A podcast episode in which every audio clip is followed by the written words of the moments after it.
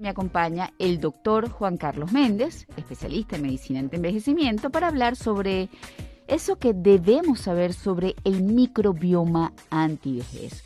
Buenas tardes, Juan Carlos. Gracias por estar nuevamente con nosotros.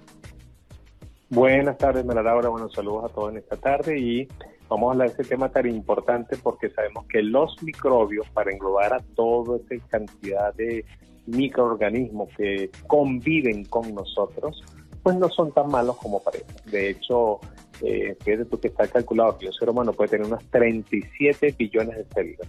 Pues ya se ha determinado que el microbioma con el cual convivimos son 200 billones. Entonces la pregunta sería, ¿quién tiene a quién?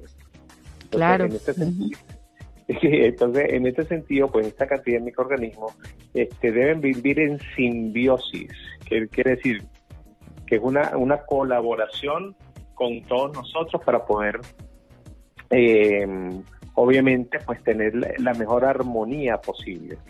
Entonces, en este caso, lo que lo que queremos es que nuestro organismo pues tenga esa capacidad de poder negociar ese ambiente a través de nuestro sistema inmunológico. Por ejemplo, el Helicobacter pylori, que ha sido un poco satanizado, pues en el, en el peor sentido, porque es un microorganismo, un simbiótico que ha habido con nosotros por cientos de años, según estoy haciendo un posgrado de microbioma actualmente en la Regenera University en España, y que bueno, el problema es cuando baja la defensa de la mucosa, este microorganismo se altera, se multiplica y pues por supuesto produce todas estas úlceras gástricas que todos conocemos. Claro, de hecho, como bien lo dijiste, no todos los microbios son tan malos como parecen y por el contrario, eh, los necesitamos para mantener nuestro organismo biológicamente joven y saludable, como dirías tú.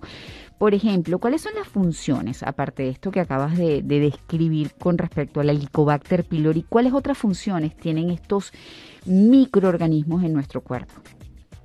Fíjate, una de las más importantes es evitar que otros microorganismos patógenos puedan invadir y colonizar nuestro organismo, pero la famosa cándida que sabemos que de cándida, pues la palabra cándida es algo que es bueno, que es eh, eh, que te ilumina, ¿no? Para evitar que otros hongos pues puedan colonizar nuestro organismo. Aparte que hace un intercambio con su material genético para que nuestro organismo se vea estimulado inmunológicamente manteniéndolos a raya y cuando obviamente una persona fallece, todos estos microorganismos se aprovechan de la falta de defensa para poder entonces ya descomponer el cuerpo humano. Entonces, importantísimo es que más que las bacterias, los virus o los hongos, los parásitos, los protozoarios, los periones, que son más como especie de virus que viven alrededor de nosotros, pues se mantengan a raya y de esta manera pues ellos van a activar ciertos sistemas de defensa, además algunos van a producir algún tipo de vitamina, la vitamina B12, la vitamina K, eh, la misma serotonina, ¿sabes?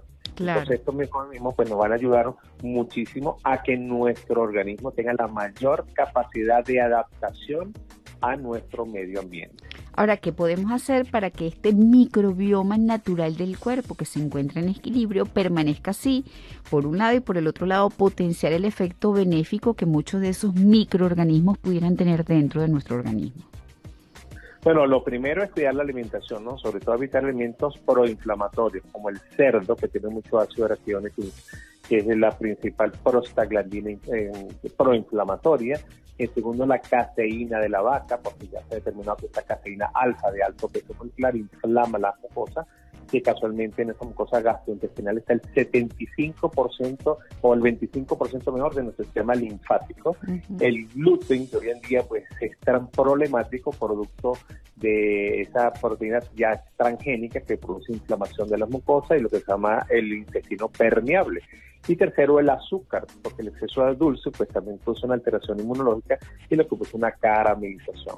Cuidando igualmente lo que se llama el glucocálix. Muy importante el glucocálix, que es, una es como una capa de, de, una superficie protectora que tiene nuestra mucosa intestinal, que por los momentos se va, por ejemplo, a barrer en, el caso de, los niños la diarrea, en el caso de la inflamación este, por, por exceso de medicamentos o cuando, por ejemplo, la, la, persona tiene mucho estrés, mucha ansiedad, mucha angustia, que eso afecta directamente a las mucosas. Bueno, muchísimas gracias como siempre Juan Carlos por acompañarnos, muy útil todo lo que nos compartiste y bueno, la alimentación definitivamente es básica, es 70% de nuestra salud, por eso debemos equilibrarla y tratar de alimentarnos lo más posible, así como también, este, como lo dijo nuestro invitado, mantener a raya el estrés. Gracias por el contacto, Juan Carlos.